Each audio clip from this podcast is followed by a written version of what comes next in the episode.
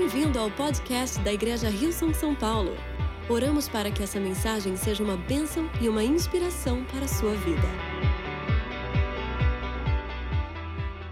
Gente, vou estar falando um pouco, Deus colocou no meu coração para falar sobre a imagem que a gente tem de Deus. O título dessa mensagem é a imagem correta. Eu creio que Deus hoje quer que realmente a gente venha ter a nossa imagem correta de quem Ele é. Palavra fala que nós fomos criados à imagem e semelhança de Deus. Por isso que é importante, porque se a gente tiver a imagem correta de, de Deus, a gente vai ter a imagem correta de quem nós somos. Eu creio que Deus quer nos levar nessa jornada. A gente vai estar lendo passagens do livro de Jó, um pouco do contexto da história de Jó. Jó, ele vê os dois extremos da vida. Teve um momento que ele tinha tudo, ele era o homem mais rico do Oriente. Isso aconteceu 1500 anos atrás, aproximadamente, antes de Jesus. Jó era um homem muito rico, ele tinha uma boa fama, ele tinha prestígio das pessoas, ele tinha uma família grande, tudo ia bem na vida de Jó. Até que chegou um momento onde começou tudo a piorar. Mas foi para o oposto daquilo que ele vivia.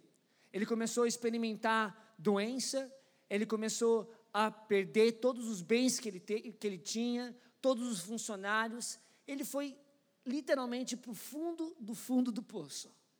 E ali ele tem um encontro com Deus.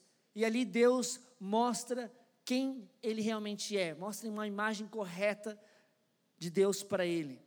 E a gente vai ler do verso do capítulo 1, do verso 6 ao 12. E juntos a gente vai poder entender mais do que se trata isso. Jó é um livro de sabedoria, junto com provérbios, junto com salmos, e ele nos faz entender algumas coisas que a gente passa nesse mundo aqui. Então a gente vai ler em Jó, como disse no verso 6 ao diante. Diz assim: Certo dia os anjos vieram apresentar-se ao Senhor, e Satanás também veio com ele. O Senhor disse a Satanás: De onde você veio? Satanás respondeu ao Senhor: de perambular pela terra e andar por ela. Disse então o Senhor a Satanás: Reparou o meu servo Jó? Não há ninguém na terra como ele, irrepreensível, íntegro, homem que teme a Deus e evita o mal. Será que Jó não tem razões para, para temer a Deus? Respondeu Satanás. Acaso não puseste uma cerca em volta dele, da família dele e de tudo o que ele possui? Tu mesmo tens abençoado tudo o que ele faz, de modo que os seus rebanhos estão espalhados por toda a terra. Mas estende a tua mão e fere tudo o que ele tem, e com certeza ele te amaldiçoará na, na tua face. O Senhor disse a Satanás: Pois bem, tudo o que ele possui está nas suas mãos, apenas não toque nele. Então Satanás saiu da presença do Senhor e depois a gente vai ver alguns versos. A gente vai ler vários versos. Orem por mim, porque como dislexo, para mim, ler é algo super complicado, mas eu creio que tudo posso naquele que me fortalece. Amém? Vamos orar então por esses próximos minutos, para aquilo que Deus vai fazer no nosso meio. Orem por mim, como eu disse. Pai, obrigado, Deus. Obrigado pelo privilégio de poder escutar a tua palavra, Senhor, daquilo que está no teu coração para o teu povo, Deus. Tu venha hoje realmente revelar a imagem correta de quem tu é para cada um aqui, Senhor. Que a gente venha sair daqui cheio da tua presença, que tu venha usar cada palavra que eu dizer aqui, que venha ser as tuas palavras, e a gente dá toda a honra e toda a glória a ti, Jesus. No nome de Jesus, e todos juntos dizemos Amém. Amém. Gente, eu geralmente gosto de começar com uma enquete. Então a pergunta hoje é: você já conheceu ou encontrou alguém que você antes só conhecia por ouvir falar, ou talvez pelo Facebook, ou talvez pelo telefone, e aí você conheceu ela pessoalmente. Quantos aqui já passaram por isso? A minha tia, por exemplo, ela teve uma experiência assim, ela é bem moderna, isso já faz uns 10 anos atrás, gente. Ela encontrou com um rapaz que ela estava conhecendo no Skype. Era aquela época que já tinha uns relacionamentos no Skype, online. Eu lembro da minha avó falando, mas Neneca, você tem coragem de ir lá conhecer um rapaz que você nem conhece ainda? Quando eu ia na casa da minha, da minha tia, gente, ela estava assim, metade de pijama e metade toda maquiada, porque ela estava falando no Skype com os amigos, enfim, com o namorado, que ela estava fazendo. E um dia eu estava indo para Florianópolis e ela decidiu ir comigo e ela falou assim: Não, eu vou com a minha amiga, a gente vai conhecer o rapaz pela primeira vez pessoalmente. Eu falei: Uau! Gente, não me pergunte o que aconteceu, mas eu sei que eu estava pensando sobre esse tema. Eu lembrei que eu também tive uma experiência parecida. Quando eu estava na Austrália, eu estava precisando de um lugar para ficar, para morar. E um amigo meu falou para mim assim: Olha, eu tenho um rapaz que é australiano, ele vai poder te receber, ele tem um espaço lá na casa dele. E a gente marcou por telefone, né, mandando mensagem, a gente vai se encontrar no McDonald's. Qualquer lugar no mundo que você queira encontrar com alguém, o McDonald's é uma boa ideia, porque tem em todo lugar.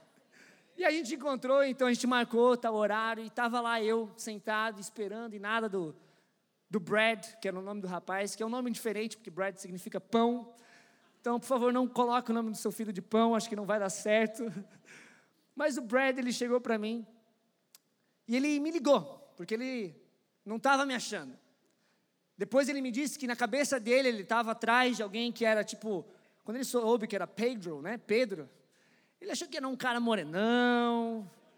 Quando ele soube que era brasileiro, ele falou: Meu, o cara deve né, ter um gingado já, tipo de capoeira, assim. Vai ser fácil né, reconhecer esse rapaz. E ele ali, eu fiquei tá meio atrasado, até que ele me liga e falou assim: Meu, Pedro, eu já andei aqui no McDonald's e cadê você, cara? Onde é que você está? Eu falei, não, eu estou aqui no McDonald's já faz um tempo já também, te esperando. Aí ele assim, não, então começa a banar aí que eu vou tentar te achar. E eu comecei a ficar assim, até que vem ele com o telefone assim, ele olha assim para mim, abanando, ele assim, você é o Pedro? Aí eu, sim, sim, sou eu. Ele, ah, oh, tá, assim, eu estava esperando um outro Pedro. Eu falei, não, fica tranquilo, tem bastante gente que tem a mesma opinião que você, tá suave. Mas ele estava muito, muito confuso. Até mesmo quando eu falei que era eu, ele né, demorou para acreditar que realmente era eu ali, o Pedro, que ele estava conversando. A verdade é que Jó estava passando por algo muito semelhante. Ele estava confuso, não entendendo o que estava acontecendo, não entendendo quem Deus era, porque ele sentia que realmente Deus estava fazendo mal para ele. A gente vê isso em Jó 2,10, quando Jó responde à esposa, que encoraja a Jó a amaldiçoar a Deus. E ele responde assim à esposa: ele respondeu: Você fala como uma insensata. Aceitaremos o bem dado por Deus e não o mal? Isso mostra que Jó achava que o mal que ele estava passando vinha de Deus. Jó não tinha a passagem que a gente leu, que a gente descobre que não foi Deus que estava fazendo mal, mas sim Satanás. A palavra Satanás significa, no original, no hebraico, adversário. A verdade é que no mundo a gente tem um adversário, a gente tem sim um mal. Você não precisa crer em Deus ou crer em Jesus para entender essa realidade. É só você ligar a televisão e ver um pouquinho do Datena que você vai ver que o mal está em toda parte. Que a gente vive sim num mundo dominado pelo mal. E a Bíblia nos explica que tudo começou quando o homem e a mulher tomaram a decisão de seguir o seu próprio caminho e não de Deus. A Bíblia diz que todos pecaram e foram destituídos da glória de Deus. Pararam de ver Deus. Isso é uma realidade, todos pecaram. Aproveitando que a gente fez uma enquete antes, se eu fizesse outra enquete, eu vou fazer agora. Quantos aqui, em algum momento da tua vida, você já mentiu? Pegou algo que não era seu, que isso significa roubar? Ou você disse algo para alguém que você não deveria, foi algo ruim? Quantos aqui levanta a mão? Quem não levantou a mão acabou de mentir, então você já faz parte do grupo, seja bem-vindo. A verdade é que ninguém é perfeito. E realmente a gente erra, a gente toma o nosso próprio caminho e a gente sofre as consequências disso. E Jó aqui, ele é levado nessa jornada de poder restaurar a imagem que ele tinha de Deus. vou falar de três passos que Deus levou Jó para que ele entendesse quem realmente Deus era, a imagem correta de Deus. Eu creio que é essa a jornada que Deus quer nos levar hoje. Número um, Deus restaura nossa visão. Como eu falei, Jó via Deus de uma maneira errada, ele achava que Deus estava fazendo mal para ele. Outra coisa que Jó acreditava era que Deus estava punindo ele. A gente vê em Jó 13, verso 26, diz assim: Tu escreves duras acusações contra mim e queres que eu pague pelos erros da minha mocidade. É incrível ver que Jó achava que ele estava pagando por algo que ele fez de errado, que ele estava sendo punido por algo que talvez ele fez lá no passado. Muitas vezes a gente pode ter o mesmo pensamento. Interessante que a gente vive numa sociedade onde a gente não paga por todo o erro que a gente faz. Quantos aqui, hoje é várias enquetes, gente. Vamos lá, está na conversa. Quantos aqui já passaram do limite de velocidade quando você estava dirigindo? Levanta a mão. Ó, o rapaz gosta aqui. Vamos ser sinceros. Nem toda vez que você passou pelo limite de velocidade, você foi multado. Verdade? Por exemplo, eu e minha esposa, a gente estava voltando para casa e aí veio aquela trovoada que só em São Paulo dá, que a cidade fica aquele caos. E a gente ficou preso perto ali da, da Praça da Sé, sem saber como voltar para casa. E aí um amigo meu falou assim, não Pedro, liga aí o Waze, que o Waze fala onde é que estão tá os radares, você vai voltar em casa, porque era dia de rodízio. Então assim, você vai voltar se pegar essa multa. Até hoje a gente não recebeu a multa, então foi uns bons conselhos. Gente, vocês esperaram que o pastor aqui era perfeito, desculpa. Foi a maneira que a gente pensou, não, a gente não vai pagar essa multa, então vamos fazer de tudo, porque era uma situação que a gente não estava, que a gente nunca tinha passado.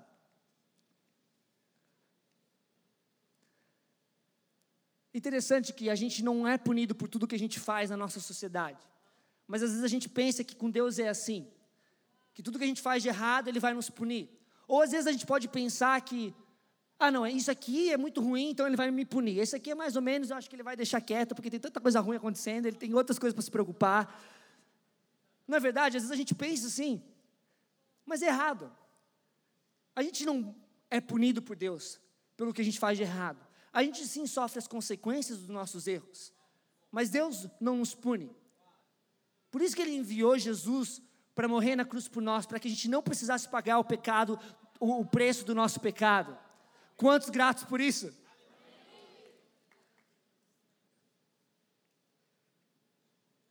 E a maneira que a gente vê a Deus, ela vai determinar a maneira que a gente vive.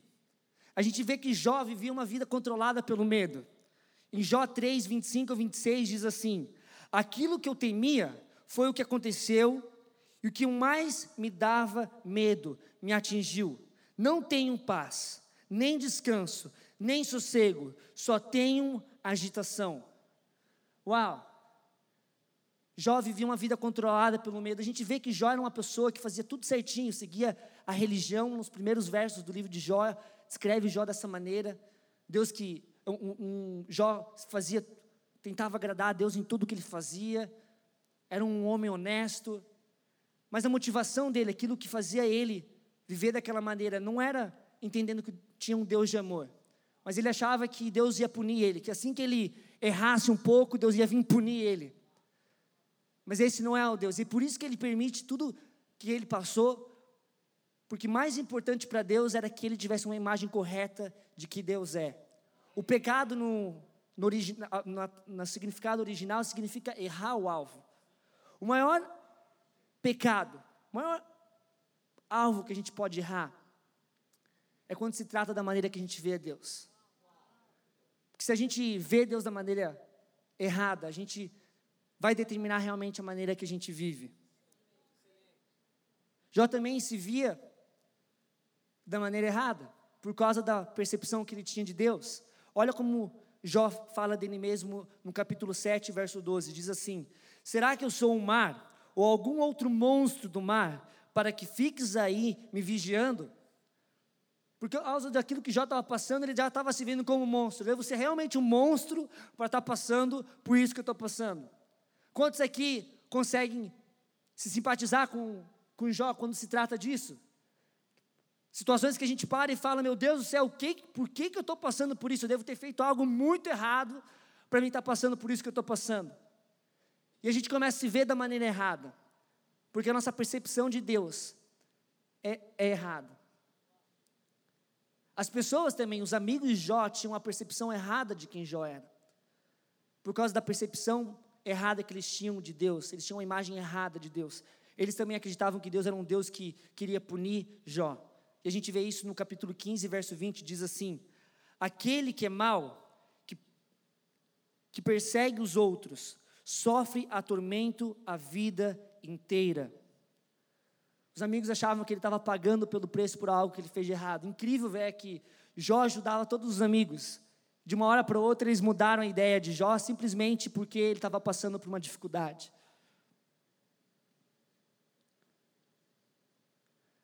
Interessante ver que Jó não teve a, o privilégio de, de ler essa passagem que a gente acabou de ler juntos no início, que fala que Deus via Jó como alguém íntegro, irrepreensível, alguém honesto, que evitava o mal.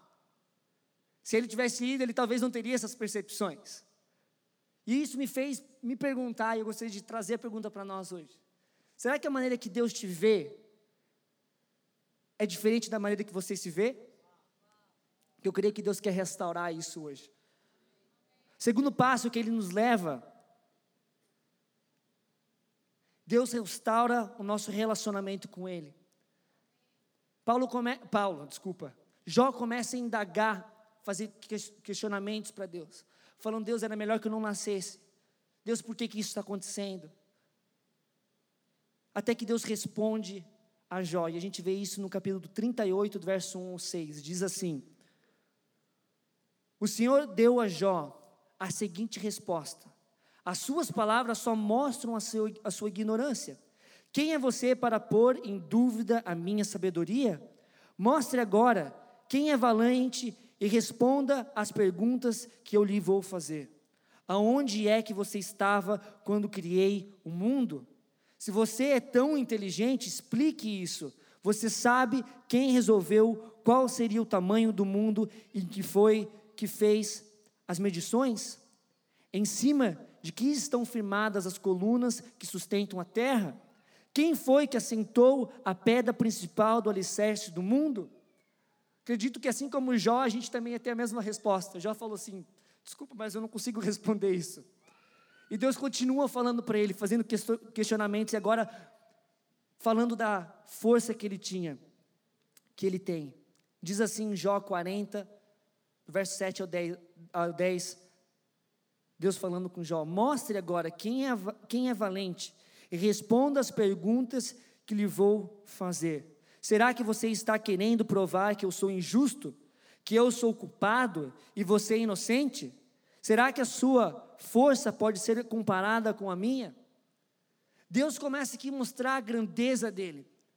Como ele que criou todas as coisas, ele pensou em todas as coisas. Ele começa a questionar Jó, Jó, você acha que eu sou realmente injusto? Que você está passando é injustiça?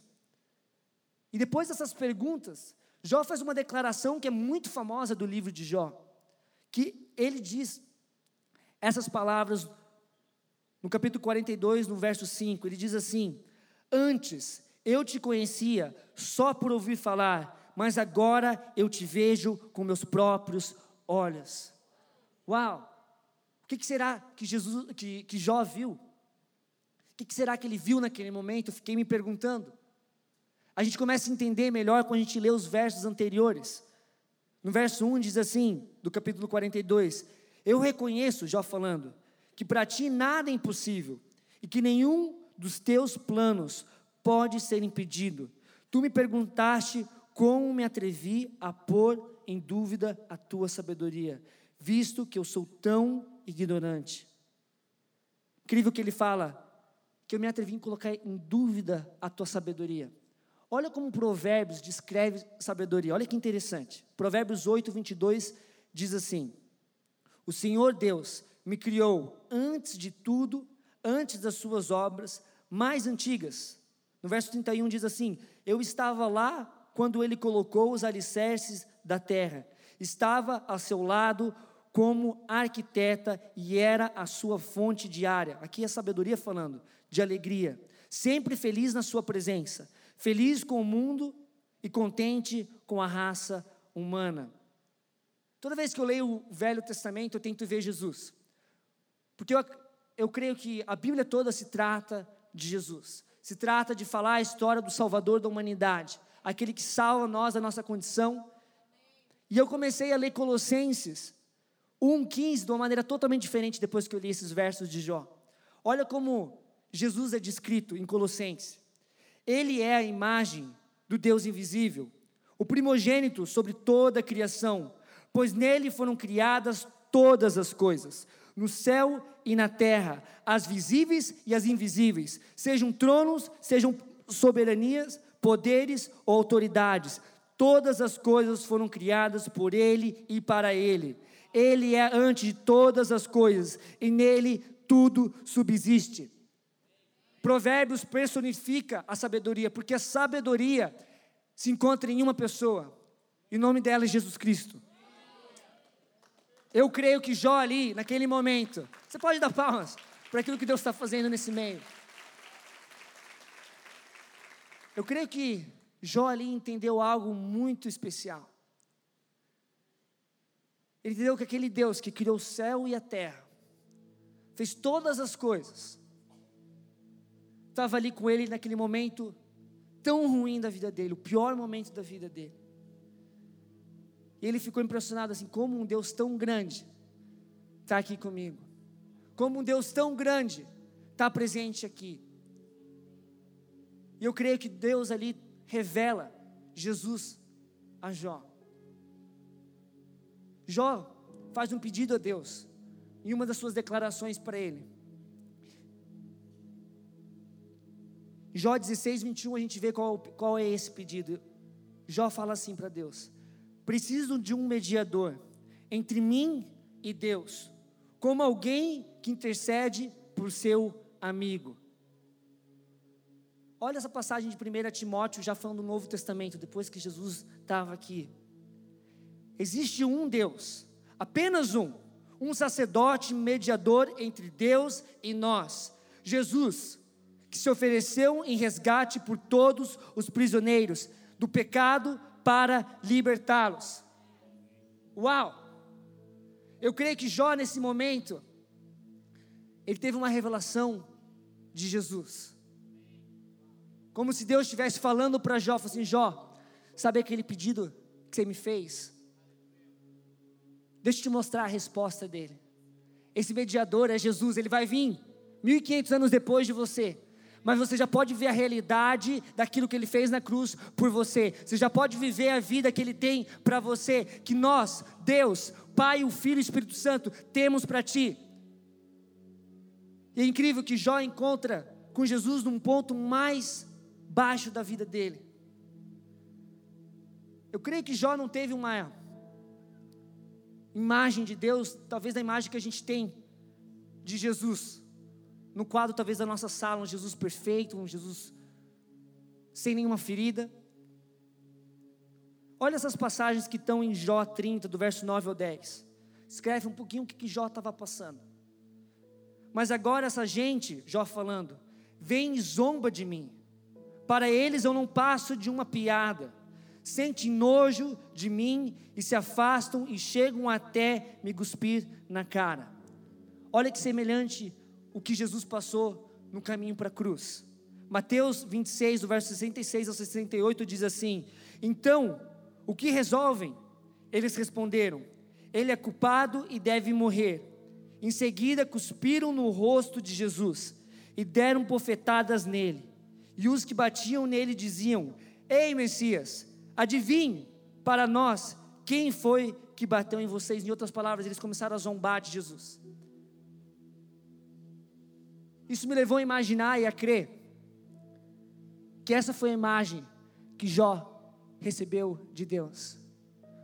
Um Deus que estava ali com ele, entendia exatamente o que ele estava passando. Mas bem diferente de Jó, um Deus santo. Jesus não estava ali por causa do pecado dele, porque ele, era um, ele é perfeito. Ele estava ali para pagar o preço do pecado de toda a humanidade, inclusive a de Jó. E Deus ali dá essa revelação a Jó. Jó, naquele momento, entende o grande amor de Deus. 1 João 4, verso 10 diz assim: E o amor é isto: Não fomos nós que amamos a Deus, mas foi Ele que nos amou e mandou o Seu Filho para que por meio dele os nossos pecados fossem perdoados. Quando a gente começa a ver Deus da maneira errada, como eu disse, a gente começa a ver uma vida de medo.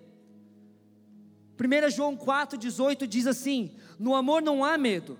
O amor que é totalmente verdadeiro afasta o medo. Portanto, aquele que sente medo não tem no seu coração o amor total totalmente verdadeiro, porque o medo mostra que existe castigo. É exatamente o que Jó achava que estava sofrendo castigo pelo aquilo que ele fez de errado. Amigo, eu não sei o que você fez na sua vida, não sei aquilo que você passou, mas hoje, se você pensa que você está pagando por algo que você fez de errado, Deus quer te mostrar que isso não é verdade, que Ele te ama, que Ele te ama de uma maneira tão louca, que Ele submeteu o pior dessa vida, para que você e eu pudéssemos vencer tudo aquilo que a gente está enfrentando. Isso me leva ao terceiro ponto. Você pode aplaudir a Jesus, porque Ele é digno do nosso louvor. Ele é um Deus que entende aquilo que a gente está passando. Colossenses 1,15, verso 22. Eu vou ler do verso 19 ao 22, diz assim: Antes vocês estavam separados de Deus, e na mente de vocês eram inimigos por causa do mau procedimento de vocês. Mas agora ele os reconciliou pelo corpo físico de Cristo, mediante a morte, para apresentá-los diante dele santos, inculpáveis e livres de qualquer acusação. A gente vê que quando Deus escreve Jó, ele fala que Jó é um rapaz irrepreensível, íntegro, que evita o mal. A gente vê na história de Jó que ele não era uma pessoa perfeita, ele sim tinha os seus erros e as suas falhas. Talvez a principal era realmente ver Deus da maneira errada. Por isso que Deus permite que ele passasse por tudo o que ele passou. Mas ali Deus renova a maneira que Jó o via. É lindo ver que quando ele fala para Jó que ele é irrepreensível, ele não está falando simplesmente de Jó. Ele olha para Jó e ele vê aquilo que Jesus fez na cruz por Jó e por cada um de nós. Nós temos que começar a alinhar nossas falas com aquilo que Deus fala sobre nós. Talvez hoje você se vê como alguém que tem uma fraqueza, ele já te vê como restaurado, e você precisa declarar isso. Eu sou íntegro, eu sou verdadeiro, eu sou um homem que evita o mal, porque é assim que Deus nos vê. Com o trabalho que Jesus fez na cruz por nós, e a gente simplesmente tem que aceitar. Gálatas 3, o verso 26 ao 20, 27 diz assim: Todos vocês são filhos de Deus mediante a fé em Cristo Jesus pois os que em Cristo foram batizados, de Cristo se revestiram. Deus quer que a gente realmente tome o caráter de Jesus, que a gente se torne como Jesus. Isso me leva ao terceiro ponto. Terceiro passo que Deus quer nos levar nessa jornada para que a gente tenha a imagem certa de Deus. Ele quer restaurar o nosso propósito. Se nós fomos criados na imagem e semelhança de Deus, como a gente vê em Gênesis. E Jesus, como a gente viu em Colossenses, é a imagem do Deus invisível. O nosso propósito nessa vida é se tornar como Jesus. Isso a gente acontece em nós não pelas nossas próprias forças, mas para aquilo que Ele pode fazer em nós através do Espírito Santo. O mesmo Espírito que ressuscitou Jesus do morto é o Espírito que realmente traz vida ao nosso corpo. Isaías 53, verso 5 diz assim: Porém, ele estava sofrendo por causa dos nossos pecados, falando de Jesus. Estava sendo castigado por causa das nossas maldades. Lembrando que esse verso de Isaías do Velho Testamento antes de Jesus, é uma profecia sobre Jesus. Nós somos curados pelo castigo que ele sofreu. Então, mesmo no velho, o que Jesus fez na cruz já era disponível. Somos sarados pelos ferimentos que ele recebeu. Amigo, Eu não sei o que você está passando. Talvez seja na área financeira, talvez seja na tua saúde. Mas Jesus sim pode te dar força para você vencer cada desafio.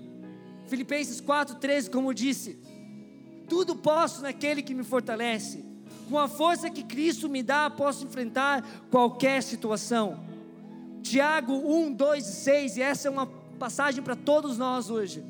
Diz assim: Tudo o que eu quero, Tiago, do verso 2 ao 6, diz assim: Amigos,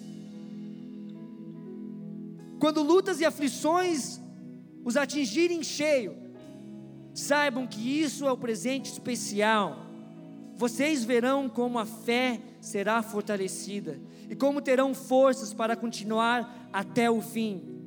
Por isso, não desistam facilmente, essa perseverança os ajudará a amadurecer e desenvolver plenamente o caráter de vocês, o caráter de Cristo. Se vocês não souberem lidar com uma situação por, por falta de sabedoria, orem ao Pai é com muita alegria que Ele os ajudará. Uau! Filipenses 3, versos 10 a 11. Paulo faz uma declaração audaciosa. E eu creio, e meu desejo é que essa seja a nossa declaração também. Olha que lindo que Paulo fala. Tudo o que eu quero é conhecer a Cristo e sentir em mim o poder da Sua ressurreição Quero também tomar parte nos seus sofrimentos e me tornar como Ele na sua morte, com a esperança de que o mesmo seja que eu mesmo seja ressuscitado da morte para a vida. Eu não sei o que está morto na sua vida, talvez sejam sonhos, talvez seja a sua família, talvez seja os seus negócios, mas hoje o Deus que restaurou a vida de Jó está aqui presente e Ele quer sim trazer da morte para a vida, aquilo que você está vivenciando, o que ela seja.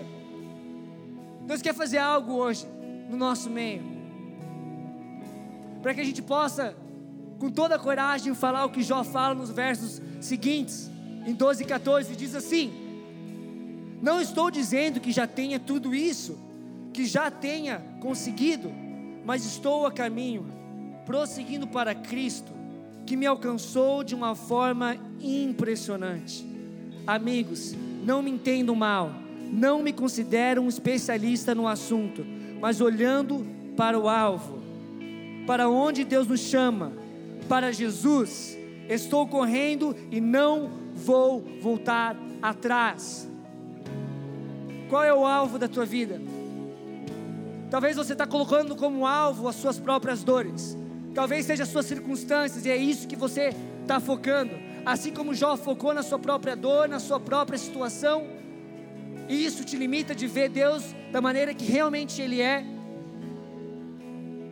Hoje Deus nos convida a focar no alvo.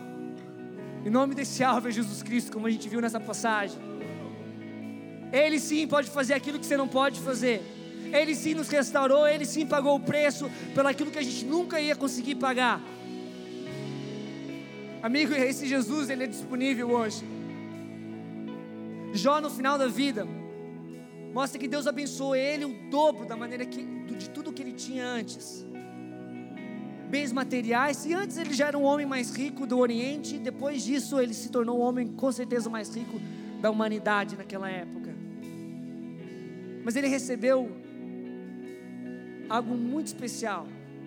Ele teve a oportunidade de ter sete filhos, depois de tudo que ele passou, e três filhas. Número sete significa completude, perfeição. Número três significa Deus, fala da Trindade, Pai, o Filho e o Espírito Santo.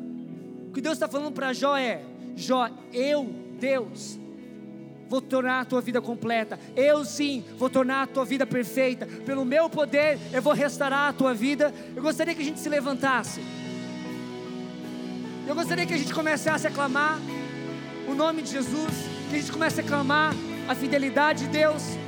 Que o mesmo Deus que restaurou Jó, Ele está aqui presente, Ele quer restaurar a tua vida, a tua circunstância. Talvez você esteja num momento bom na sua vida. Deus quer estar envolvido também. Deus quer que você tenha percepção certa de quem Ele é. Igreja, vamos clamar a Deus. Vamos dizer que Ele é fiel. Obrigada por ouvir o podcast da Igreja Rio São Paulo. Esperamos que você tenha sido desafiado e inspirado. Se gostaria de visitar nossas reuniões aos domingos, você pode encontrar mais informações em nosso website www.rilson.com/são paulo.